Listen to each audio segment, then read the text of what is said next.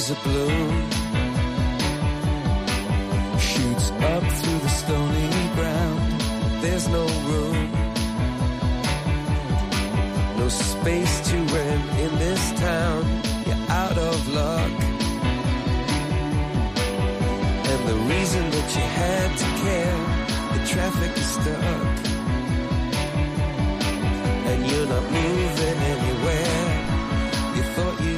Comienza en Radio María Sexto Continente. Con el obispo de San Sebastián, Monseñor José Ignacio Munilla.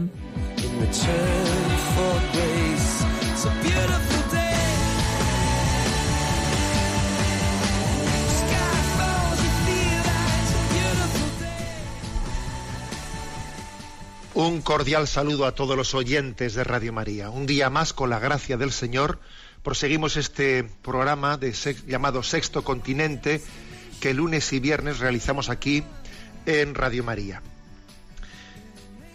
Eh, solemos tener la costumbre de hacer una pequeña entradilla de contextualización y este programa lo realizamos entre Pentecostés y la Santísima Trinidad, cuando la Iglesia celebra, ayer celebrábamos la solemnidad de Jesucristo, sumo y eterno sacerdote. Queremos eh, ofrecer este programa por todos los sacerdotes que nos cuidan, que nos atienden.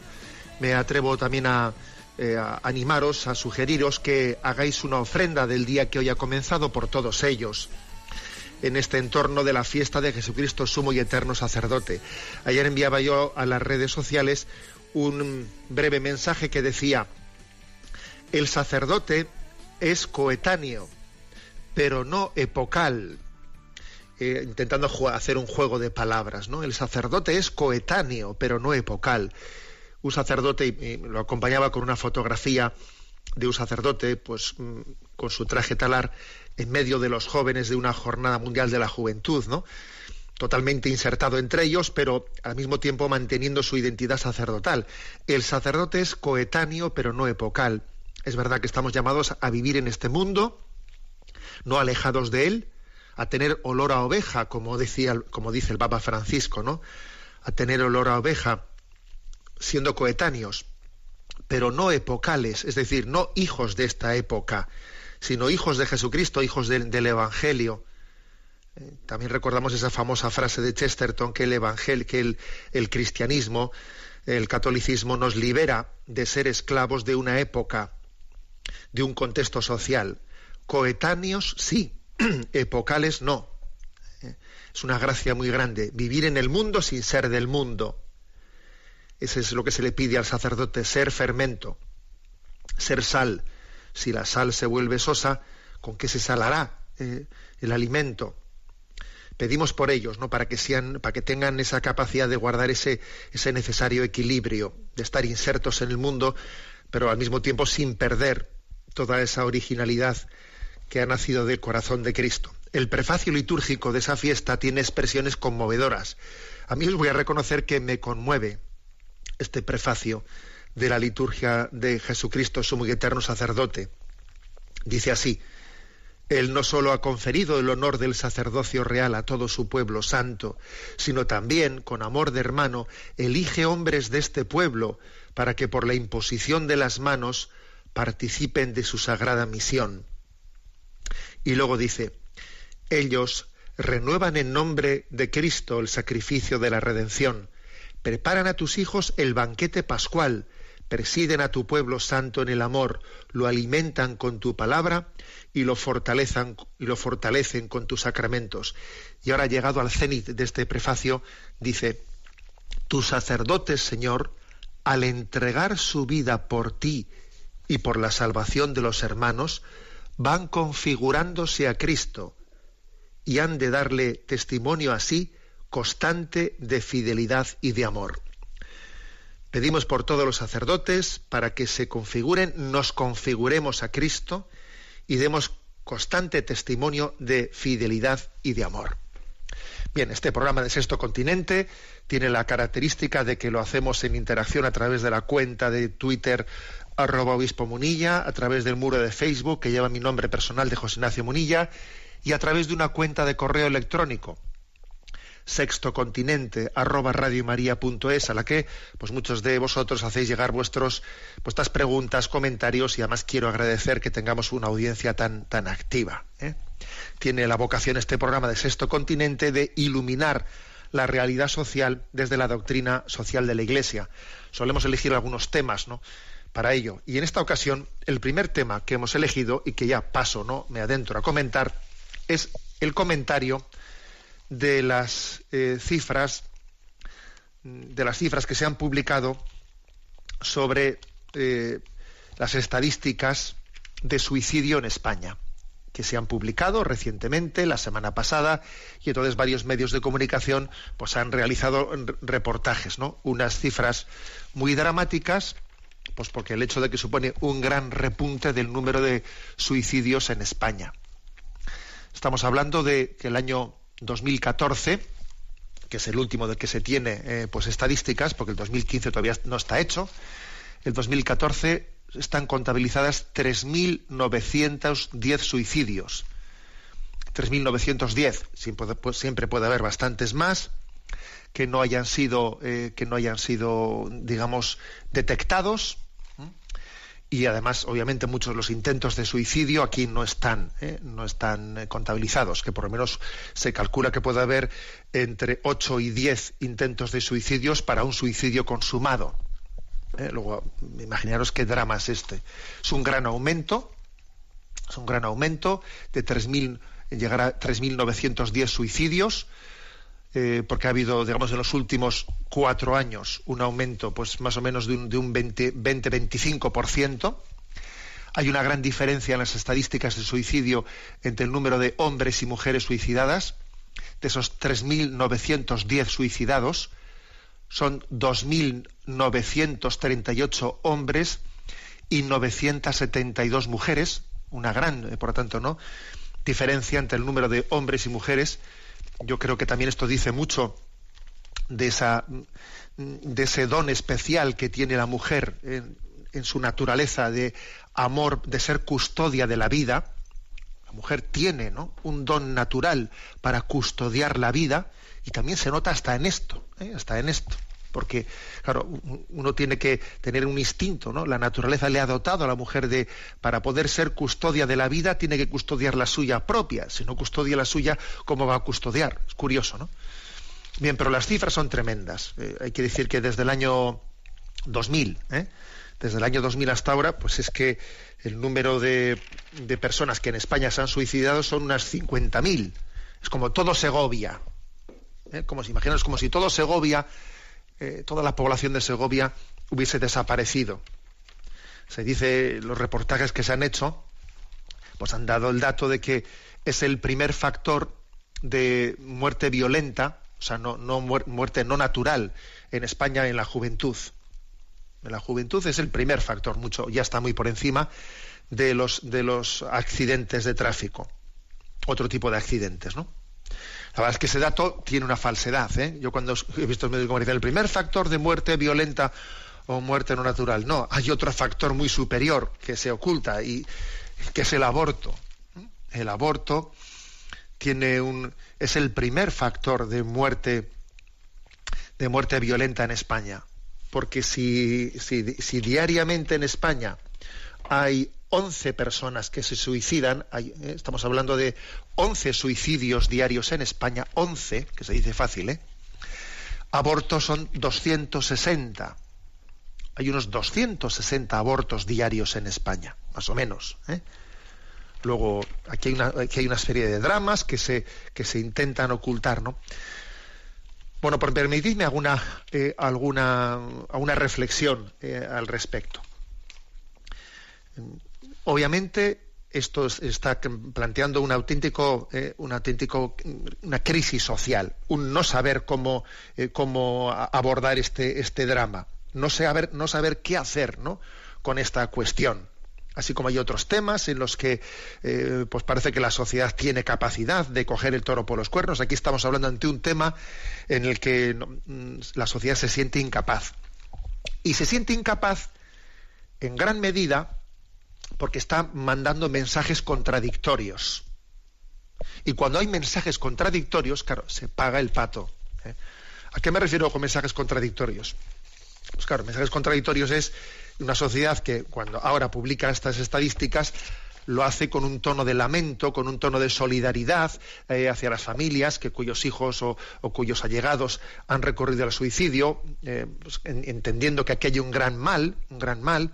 Eh, pero esta misma sociedad que cuando publica estas estadísticas pues está de alguna manera diciendo algo algo mal estamos haciendo al mismo tiempo luego mantiene pues un tipo de ideologías o admira eh, está de alguna manera acariciando ¿eh?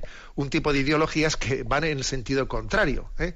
pues reivindicando la eutanasia activa, de una manera que, claro, que no, no sé si nos damos cuenta que sorber y soplar al mismo tiempo no se puede hacer. Sorber y soplar al mismo tiempo no se puede. Porque esto suena un poco, esta sociedad tan contradictoria nos recuerda aquel mito de Penélope, aquel mito griego aquella mujer que eh, tejía durante el día y por la noche deshacía lo que había tejido durante el día. Y así claro pues no terminaba nunca de hacer lo que lo que tuviese que hacer no tejer de día y destejer de noche. Y así yo creo que nuestra sociedad está por una parte lamentándose no del suicidio pero por otra parte está lanzando un mensaje que en el fondo es demoledor. Por ejemplo, este mismo mes de mayo, o sea, dos días antes, o sea, coincidiendo prácticamente, coincidiendo con la publicación de estas estadísticas, bueno, pues es que hemos conocido como Holanda, imagen de la, imagen de la cultura progre europea, ¿no? Eh, que ha sido pues adalid de, de la introducción de la eutanasia eh, a la que ahora también Hillary Clinton está diciendo en su campaña electoral que quiere estudiar la ley de eutanasia holandesa para ver si la puede llevar a Estados Unidos. ¿no? Hemos conocido cómo en Holanda eh, se ha practicado la eutanasia a una joven de 20 años que sufría depresión crónica. ¿eh? Una joven holandesa que había sido víctima de violencia sexual y que tenía, bueno, había sido abusada desde los 5 hasta los 15 años y tenía problemas psicológicos derivados ¿no? de aquello, que pidió morir y que finalmente consiguió que se le aplicase una inyección letal. Entonces, pues ahora, hemos conocido pues esa eutanasia en, en Holanda, que es un mensaje, un mensaje devastador, devastador para los jóvenes que, que están con problemas de esperanza o sea, un referente así en una cultura ¿eh? que nos está presentando ese caso, en un país que es el que el país de avanzadilla, el de la cultura progre. A ver, si, si se transmite ese mensaje, se está sembrando un mensaje devastador. En el fondo es una amenaza a la salud pública, ¿no? Porque uno de los grandes retos es combatir la desesperanza. Y entonces, lo que es absurdo ¿eh? es que estemos diciendo, pues mira, pues intentamos ayudarle a una persona a salir de su depresión, ¿no? Entonces, mira, lo intento. Y si no lo conseguimos, pues ya te ayudaremos a suicidarte. ¿eh? Vamos a hacer las dos cosas. Venga, por una parte esto y si no te ayudo a suicidarte. A ver, es que transmitir ese mensaje es devastador. Devastador.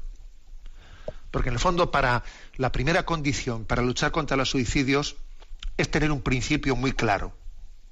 Y sin un principio no puede haber no puede haber una hoja de ruta en la lucha contra, contra los suicidios. Y el principio es que la vida no es mía, que la vida no es mía, que yo soy yo, pero que no soy mío. Yo soy yo, pero no soy mío. Y ese principio es básico, ¿no? Ya sé que desde el punto de vista religioso, pues quizás tenemos más soportes pues para poder fundamentarlo, pero un Estado, un Estado, por muy laico que sea, por muy confesional que sea, tiene que tener la capacidad de transmitir este principio que es de ley natural a todos sus ciudadanos. Yo soy yo, pero no soy mío. La vida no es mía. Yo no, yo no la he elegido, me ha sido dada y además todo lo que ocurra en mi vida tiene unas consecuencias en mi entorno muy, muy, muy obvias. ¿no? Aquí, por cierto, en el, en el, en esta publicación de las estadísticas ¿no?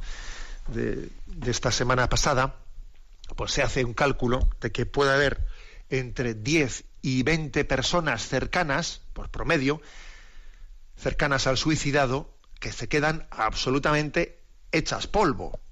¿eh? Puede haber un promedio entre 10 y 20 personas eh, en torno al suicidado que, se quedan hechas polvo, que, verdaderamente hay que darles la, la, vuelta, porque pueden llegar a tener sentimientos de culpa, que he hecho yo mal, etcétera, etcétera, etcétera. O sea, no nos damos cuenta que verdaderamente qué mensaje devastador, ¿no? Entonces, yo creo que este sería mi primer, mi primer comentario. A ver, es que sorber y soplar al mismo tiempo no puede hacerse. O sea, es contradictorio que una sociedad, eh, pues ahora, eh, mostremos nuestra, nuestro dolor y nuestro pesar, ¿no? En, torno a la publicación de estas estadísticas y luego al mismo tiempo estemos agitando la bandera progre del suicidio y de que Holanda y que claro y así por ejemplo ha ocurrido también esta misma semana que una joven de 19 años se arrojó en un tren de cercanías, en, quiero recordar que fue en París, y lo retransmitió en directo a través de Periscope, la aplicación de Twitter. Entonces, y además, aquí, hay una serie de preguntas que son muy, muy, muy claves, ¿no? ¿Y qué hay detrás de los suicidios? ¿Qué hay detrás de los suicidios? Porque es que, a ver, eh, uno, uno podría decir, pues detrás de los suicidios eh, puede haber también el repunte, o sea, la crisis económica de estos últimos años ha podido ser causa, del repunte del, suicidio. Hombre, obviamente puede haber influencias muy diversas, ¿no?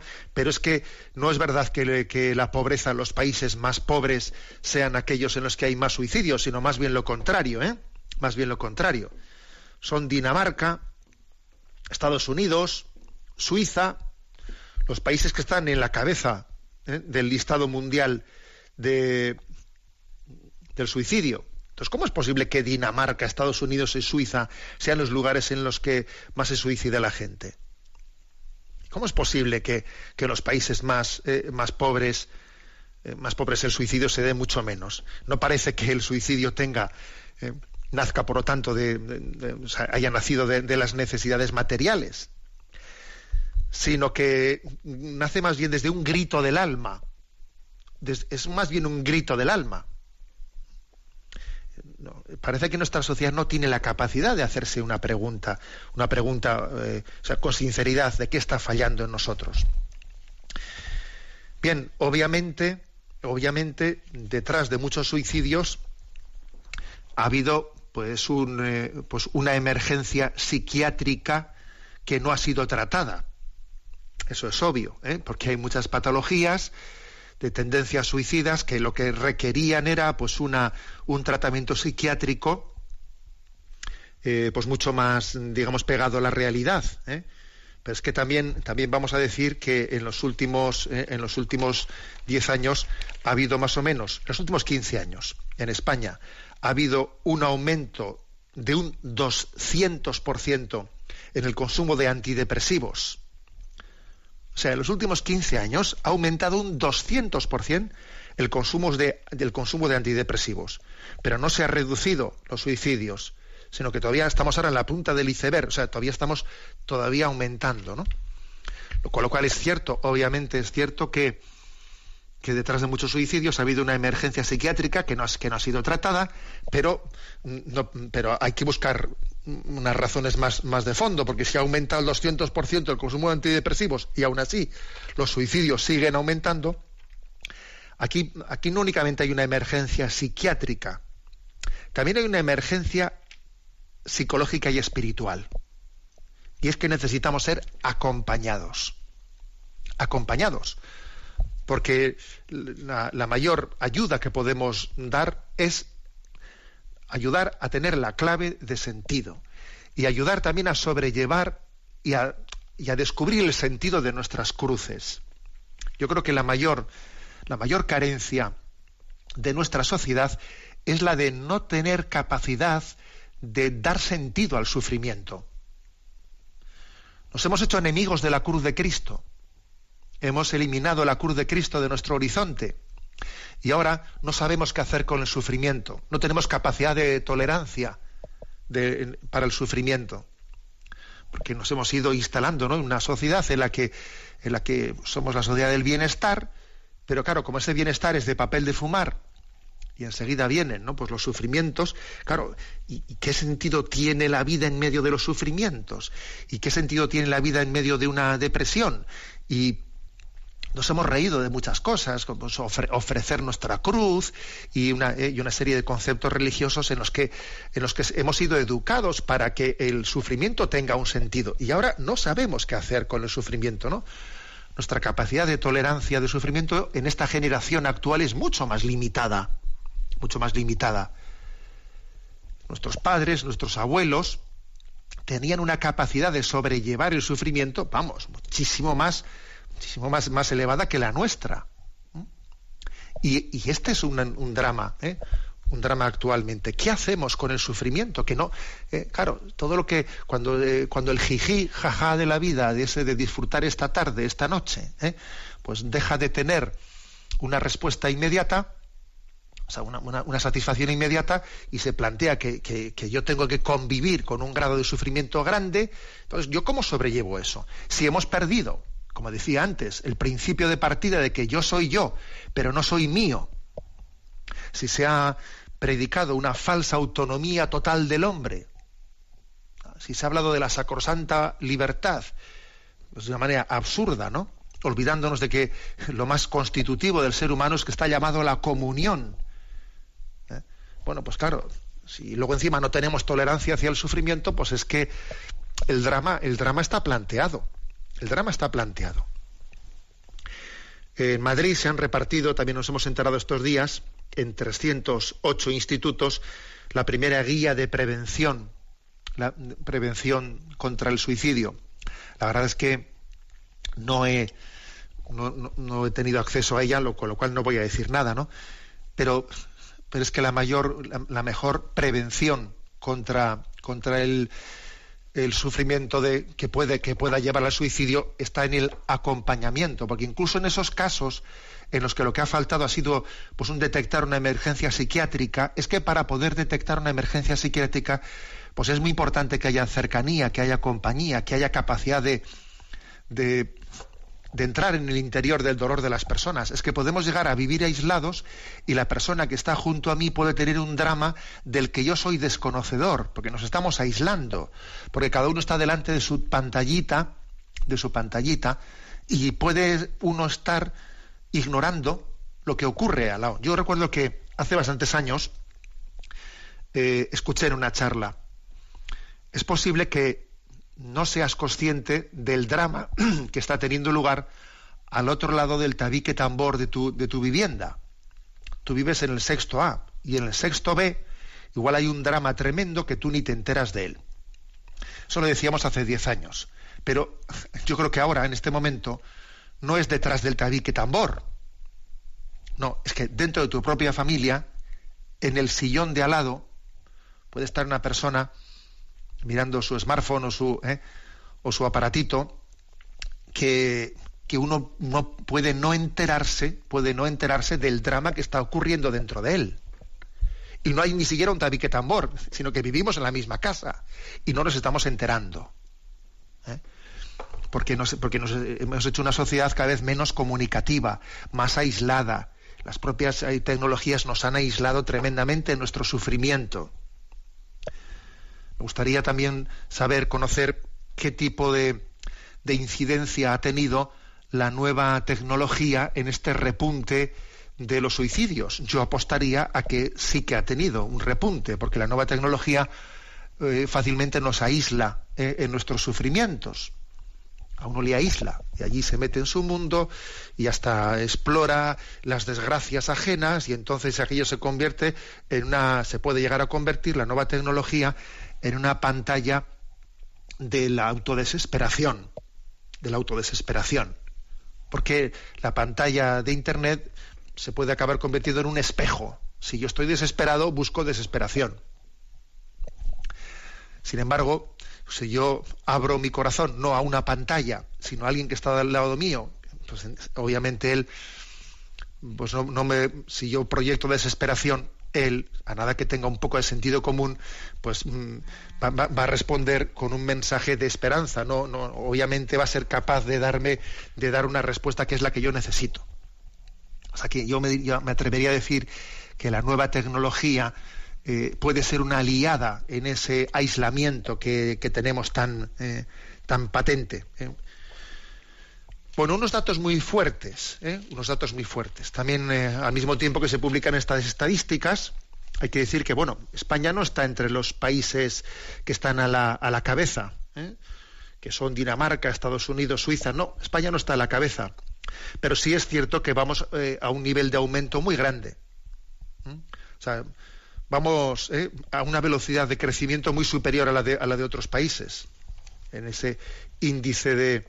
Mm, y sobre todo, digamos una cosa, que he dicho antes que una cosa es los que se suicidan y otra cosa son los intentos fallidos de suicidio, que también son igualmente dramáticos, ¿eh? porque alguien que haya intentado suicidarse, etcétera, a ver, haya quedado una herida, una herida que si no es suficientemente acompañada, si no, si no se realiza una conversión, ¿eh? una conversión después de eso, pues obviamente eso le puede dejar tocado en el resto de su vida.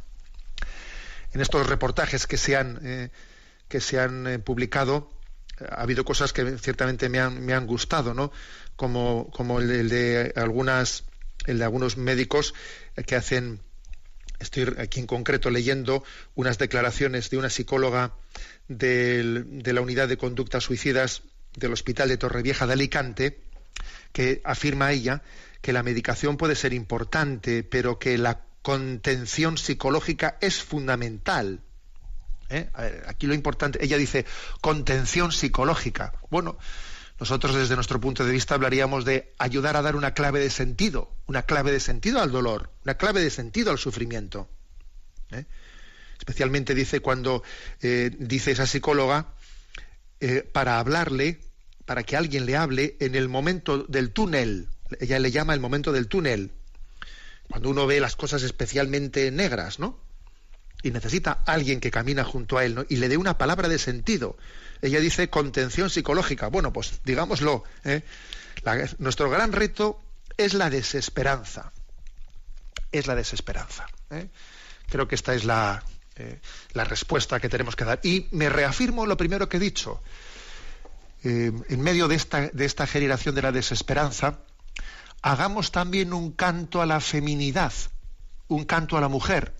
El hecho de que eh, sea muy inferior, casi es el triple de los suicidios, no, casi no, más del triple de los suicidios entre los hombres que entre las mujeres. Esto también es curioso, esto es un tema que, por ejemplo, los movimientos feministas, yo de esto no, no hablan nada. Y yo creo que un auténtico feminismo debería también subrayar esto, cómo la mujer es mucho más amante de la vida, cómo la mujer tiene una capacidad muy superior de abrazar las cruces, de no venirse abajo en ellas. ¿eh? Que el hombre quizás, por nuestra, por nuestra psicología, pues podemos tener una mayor fuerza puntual, una mayor fortaleza puntual. Pero la auténtica fortaleza no es la puntual, sino que es la que es capaz, la que es capaz de mantener un pulso en constancia, sin venirse abajo. Hoy sí, mañana también. Porque la, fortaleza de quien ¿eh? pega un rugido y luego se viene abajo no es tal fortaleza.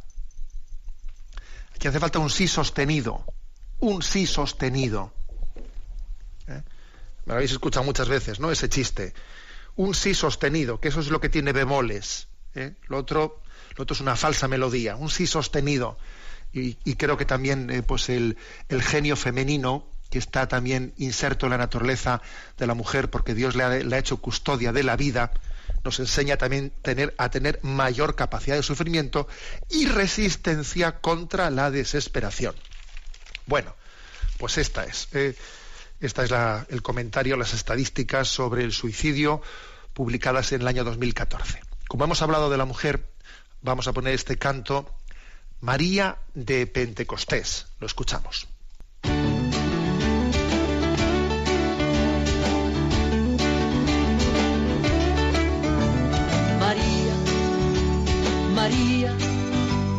María de Pentecostés, María María, María de Pentecostés, mujer que dijiste sí, sí al Creador, sí al amor eterno que te quiso dar Dios.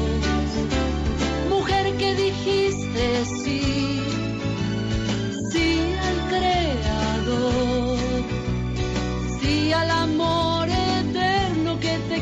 dar Dios.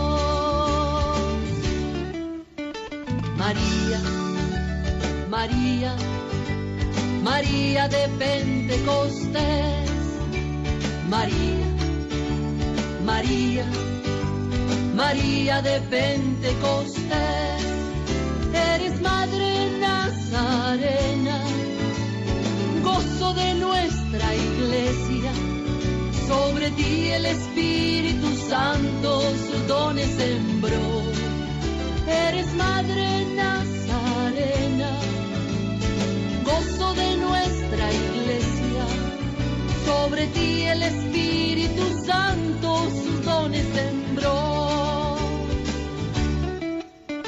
María, María, María de Pentecostés, María, María, María de Pentecostés, esa madre que siempre soñé, esa amiga que siempre busqué, es María la Madre buena de Pentecostés, esa madre que siempre soñé, esa amiga que siempre busqué, María la Madre buena de Pentecostés. María, María, María de Pentecostés, María, María, María de Pentecostés, nos llamaste en una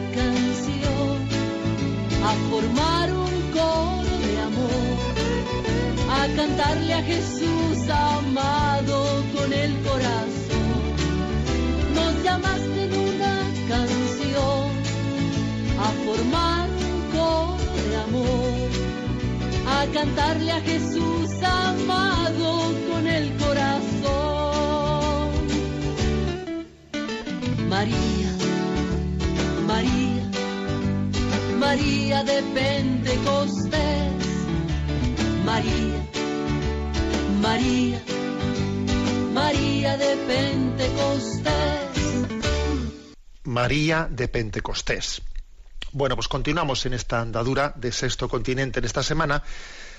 El 12 de mayo enviaba a las redes un mensaje a propósito también de una distorsión, ¿eh? de una distorsión mediática de unas palabras del Papa. El mensaje que enviaba era el siguiente, un servidor. Una vez más, el Papa Francisco es manipulado. Nada que ver los titulares con la realidad. Compara tú mismo.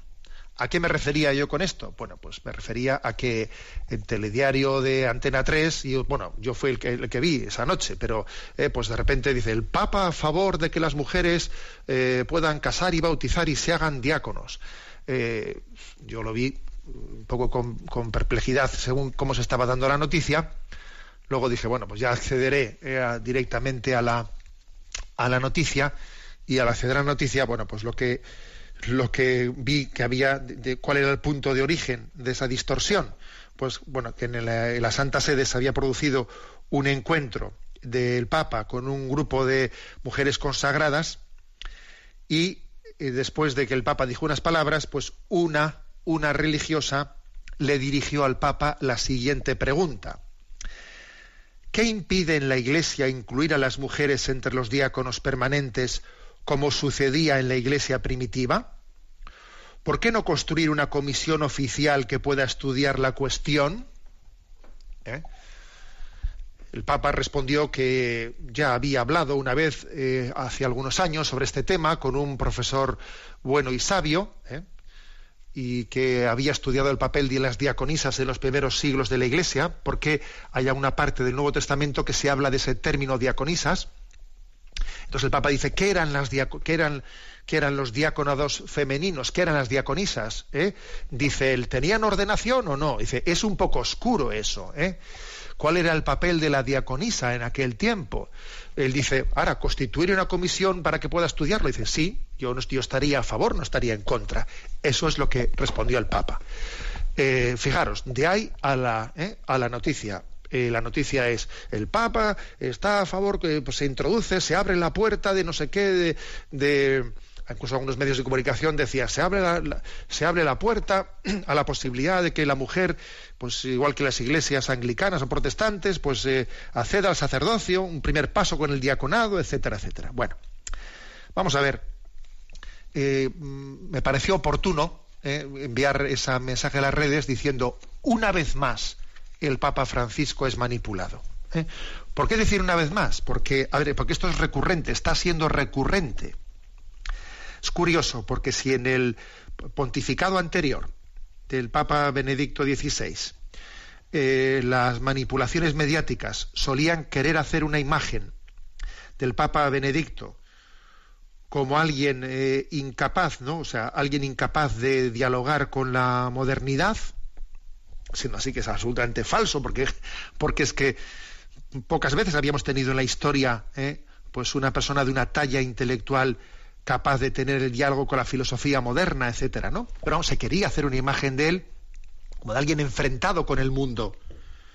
Y, pues, por ejemplo, aquel eh, aquella manipulación de su discurso pues de la universidad alemana y queriendo pues eh, poner en sus labios una interpretación de una frase contra eh, contra el Islam y esto y lo otro bueno que, provocó que provocó terremotos no bueno era en, aquel momento estábamos acostumbrados a manipular el pontificado contra la modernidad. Y ahora sin embargo se, ha optado curiosamente por manipular al pontificado contra la tradición de la Iglesia Ambas, dos son dos manipulaciones. ¿eh? Claro, pues eh, al día siguiente el padre Lombardi, portavoz de la Santa Sede, ya tuvo que salir pues, eh, a apagar el fuego en público diciendo que se había malinterpretado las palabras del Papa, etcétera, etcétera. ¿no? Bueno, es, recurrente, con lo cual yo creo que tenemos que tener una capacidad crítica. Cuando ya te vengan ya, dice yo, bueno, para quieto, para quieto que ya estamos de nuevo con la misma, con el mismo intento de manipulación. Tenemos que tener capacidad de reacción crítica frente a ello. Bien, y con respecto al tema en sí, a la cuestión en sí, ¿qué es lo que hay que decir? Bueno, eh, hay que decir, en primer lugar, que yo creo que el error estuvo en la pregunta, o sea, es decir, la pregunta estaba mal formulada. La pregunta que aquella religiosa le realizó al Papa confundía, estaba confundiendo dos cosas. Daba por hecho, daba por hecho de que las diaconisas, de la referencia a las diaconisas, a las que aparece en el Nuevo Testamento es asimilable a lo del diaconado permanente del momento actual. Es asimilable. En, su, pregunta lo, confundía. ¿eh? Repito la pregunta de la religiosa. ¿Qué impide en la Iglesia incluir a las mujeres entre los diáconos permanentes? Como sucedía en la Iglesia primitiva. Hombre, un momento. Es que la pregunta está confundiendo como si el diaconado de las lo que se entendía por diaconisas en la iglesia primitiva fuese asimilable al diaconado permanente actualmente. No, es que ese fue el error. O sea, en la pregunta había un error. Y, yo creo que el Papa, muy delicadamente, pues en la respuesta que le dio la religiosa, claro, no le dijo, oiga, su pregunta está mal formulada. No, no le dijo eso, pero él le vino a decir, es que no está tan claro, no está tan claro que eh, a, qué era eso de las, a qué, se, qué tipo de servicio eh, era el de las diaconisas en, la primera iglesia. No está tan claro que eso fuese ordenado, que formase parte del ministerio ordenado.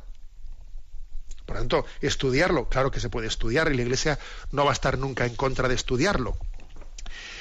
Pero es que de hecho eh, fue eh, Juan Pablo II, San Juan Pablo II, el que también le pidió a la Comisión Teológica Internacional, que es un órgano asesor de la Congregación para la Doctrina de la Fe, le pidió que estudiase el tema y publicó en el año 2002 un documento titulado El diaconado, Evolución y Perspectivas, en, dentro del cual documento se estudiaba, entre otras cosas, también el ministerio de las diaconisas en los primeros siglos de la Iglesia.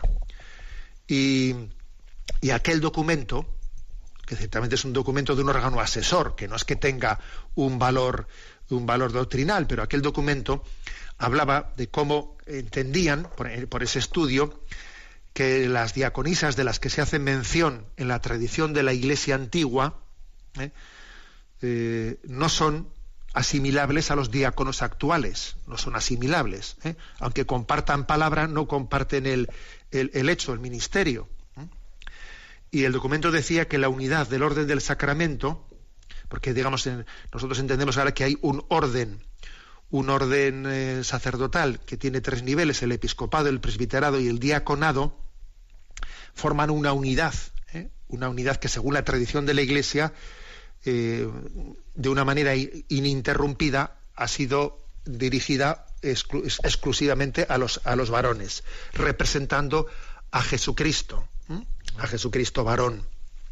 Bueno, eh, esto es lo que hay, ¿eh? esto es lo que hay. Entonces, lo que es curioso es que se intente, se intente clericalizar el, tema. Y además es que yo creo que esto está totalmente en contra del propio espíritu del Papa Francisco, quien ya ha dicho en más de una ocasión a propósito de este tema, cuando se le ha preguntado a propósito del nombramiento de mujeres cardenales, por ejemplo, en una ocasión le preguntaron al Papa y el Papa respondió diciendo, las mujeres en la Iglesia tienen que ser valoradas, no clericalizadas.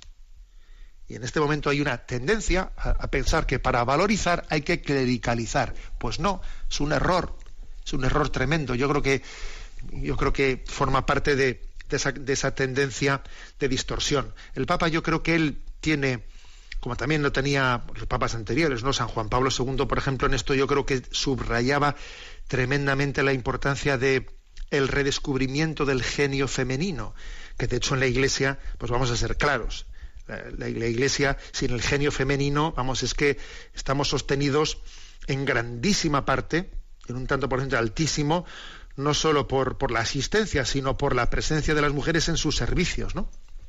Entonces ese genio femenino, sin duda alguna, tiene que estar, tiene que ser valorizado, puesto, puesto, digamos, en valor, incluso pues en órganos, ¿no? En órganos mm, de mayores responsabilidades, etcétera, sin confundirlo con la clericalización, sin confundirlo. ¿eh? Eh, yo creo que hay una tendencia muy, muy clara a proyectar en la vida, en la vida de la Iglesia, esquemas que no son, que no son ajenos. Que según, esa, según ese estudio, ese estudio de las de la Comisión Teológica Internacional, ¿eh? Y sin detrimento de que pueda haber de nuevo algunos estudios, mm, digamos, realizados en este momento, como el propio Papa dice, ¿no? Eh, le respondió a esa religiosa que el Papa no se cierra a eso, sino que él siempre estaría dispuesto a que las cosas se puedan estudiar, ¿no? Pero ¿qué es lo que decía ese, estudio del año 2002?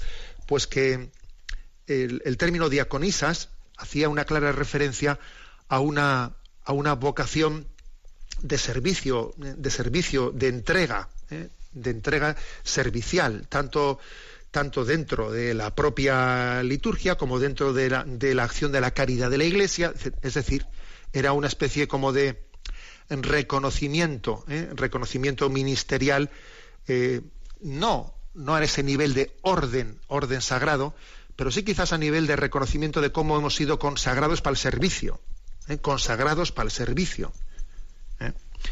No, como, no con un sacramento, pero sí que en el, dentro del propio bautismo llevamos, ¿eh? llevamos esa, eh, marcado en nosotros esa, esa llamada a la entrega, a la entrega servicial. Servir es reinar y reinar es servir. Yo creo que este es, esto es lo que se, se traduce, ¿no? De la auténtica espiritualidad mm, diaconal entendida entendida en este sentido, ¿no? De genérico de las diaconisas a las que se refirió el Santo Padre en esa, en esa respuesta. Servir es reinar, reinar es, es servir. Bueno, pues este es el comentario, ¿eh? que como digo, pues no nos pilló de sorpresa esa, ¿eh? esa especie, claro, al día siguiente cuando eh, Monseñor Lombardi sacó su, su nota, de, nota de aclaración, la dijo él, y por supuesto que los medios de comunicación que habían estado dale que te pego se callaron totalmente y no dijeron ni pío de la rectificación que Monseñor Lombardi había hecho con respecto a la forma equivocada en la que había sido recogida la noticia. Obviamente, eso, eso ya nos lo imaginábamos, no iba a salir de allí Antena 3 y el otro a decir ayer dijimos una cosa que ha sido. No, no, por supuesto. ¿eh? La verdad es que hay una responsabilidad eh, en los medios de comunicación pues bastante, bastante seria.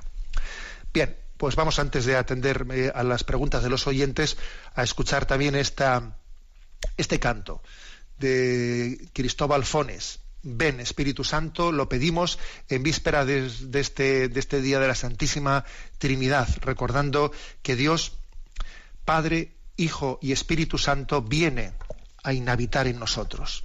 Ven Espíritu Santo.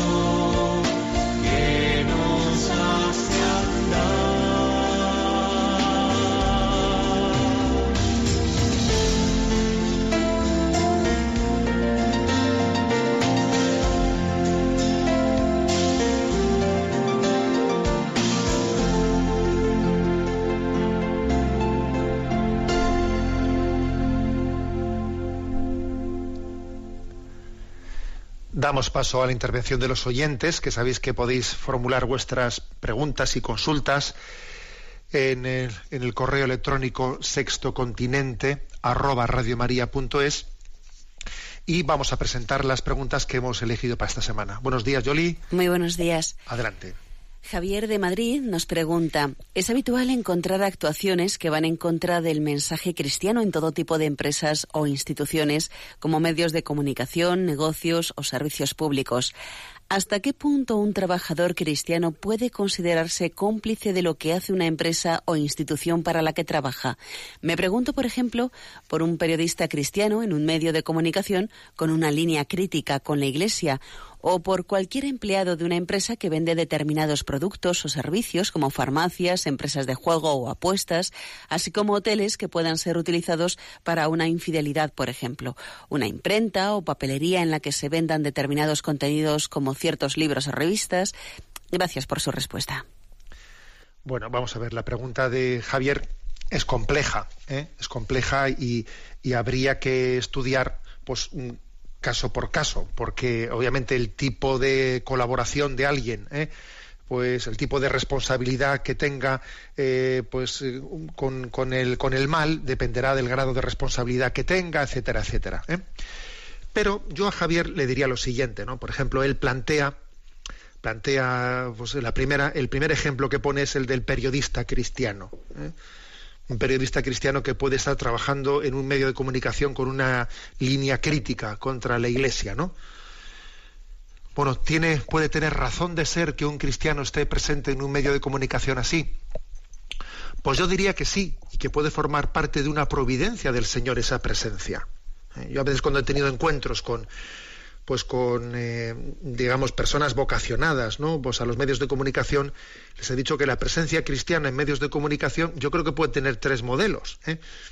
uno puede ser por ejemplo el modelo de esta casa ¿eh? de un medio católico y además temático en el que se habla explícitamente y se evangeliza explícitamente y exclusivamente vamos no pues como, como es el de Radio María y creo que es algo necesario absolutamente necesario pero, pero es obvio que nuestra forma de, hacer presente eh, pues el Evangelio de Cristo tiene que tener también otras fórmulas. Otra fórmula, por ejemplo, es pues la de un medio católico, pero generalista, no temático como este, ¿eh? pues como puede ser pues el, eh, pues el hecho de COPE o 13TV o medios que siendo de titularidad católica no sean medios exclusivamente religiosos, sino que tengan una que, tengan una vocación generalista, de ser una radio, una televisión de distracción, de entretenimiento, de información, eh, bueno, pues eso. ¿eh?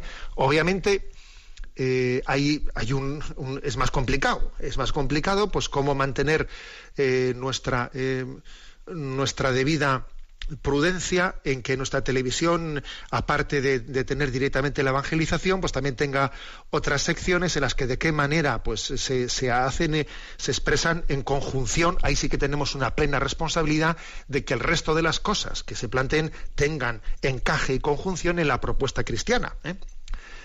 Pero es que además también creo que hay una tercera forma de presencia cristiana y es estar también presente en medios que no son, ¿eh? que, no, que no son de titularidad eclesial, incluso algunos de los cuales pues tendrán determinadas eh, eh, pues tendencias marcadamente ¿no? anti eclesiales y entonces pues uno pues es un poco lo de la, reina Esther ¿no? que también comenté en el programa pasado pues habrá querido el señor que, que uno esté en determinado medio de comunicación para que allí también pueda poner pueda contribuir con su granito de arena para minorar el mal y os voy a decir que a mí también me ha, ocurrido como, como obispo, igual ser, ser entrevistado en algún medio de comunicación bastante hostil, ¿eh? y allí percibir dentro de ese medio de comunicación, aquí parece que hay una persona que aunque lo vive de una manera pues muy discreta, he notado yo en esta persona pues un trato eh, que, que, me ha ayudado. ¿eh? O sea, eso también yo en ocasiones lo he percibido. Con lo cual yo le diría a Javier que sí es posible ¿eh? que uno tenga, sienta esa llamada a, estar quizás en un medio de comunicación más allá, incluso que parece que está al otro lado de la trinchera, si es que se puede hablar de esta manera, que no me gusta, obviamente, ¿no? Esta expresión del otro lado de la trinchera. Eh, hombre, puede haber situaciones, obviamente, en las que el tipo de servicio de colaboración que a uno se le pide sea contrario sea contrario a su conciencia y le plantee un problema de, objeción de conciencia. Claro que puede ocurrir eso, ¿no? Pero como principio, como principio, o sea, el Señor nos puede pedir ¿eh? un tipo de testimonio en un, en un contexto, en un contexto pues difícil, incluso hasta hostil. ¿eh? Puede ser perfectamente posible que el Señor nos pida un testimonio en ese contexto. Adelante con la siguiente consulta. Guillermo de Madrid nos pregunta, Estimado Monseñor Monilla, soy un joven de 25 años y tengo un poco de confusión respecto a la relación entre vocación y libertad. Por ejemplo, si una persona siente que tiene una vocación a la vida religiosa, como a sacerdote o monja, ¿está obligado a seguirla o por el contrario Dios nos da la libertad de no hacerlo si no queremos y seguir otro camino como podría ser el matrimonio? Muchas gracias. Vamos a ver, el Señor siempre se, nos, se presenta delante de nosotros en, libertad, ¿eh?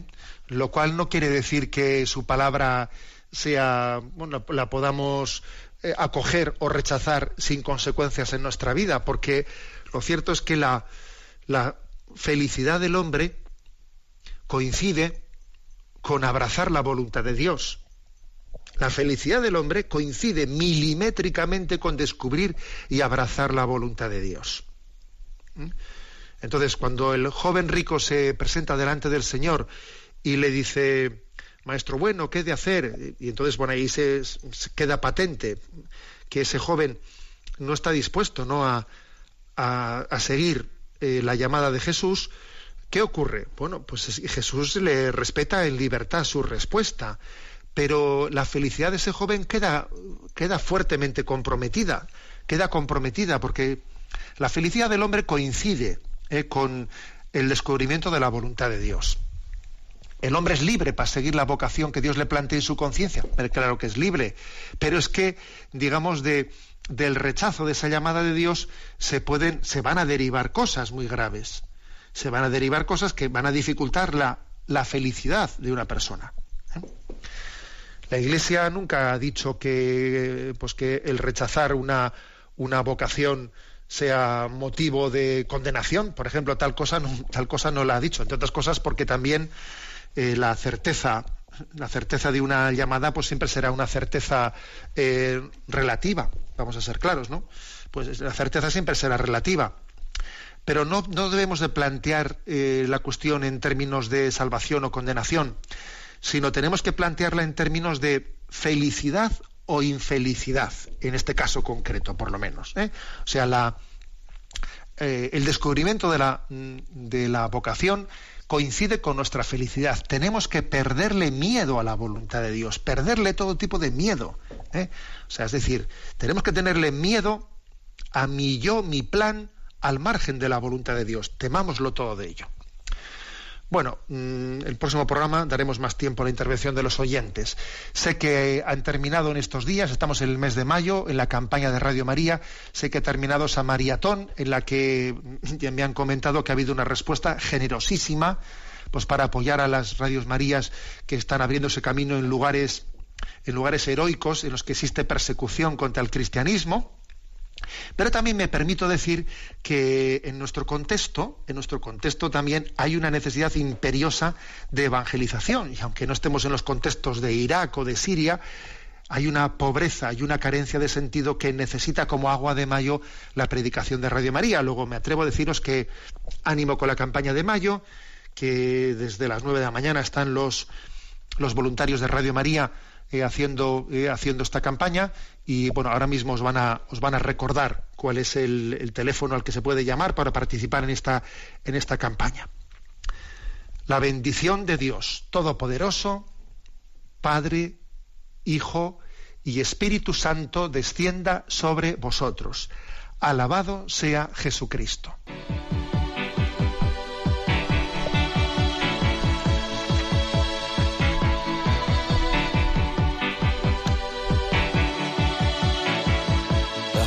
Is a balloon shoots up through the stony ground. There's no room. No space to rent in this town. You're out of luck. And the reason that you had to care the traffic is stuck. And you're not moving anywhere Han escuchado en Radio María Sexto Continente, un programa dirigido por el obispo de San Sebastián, Monseñor José Ignacio Monilla.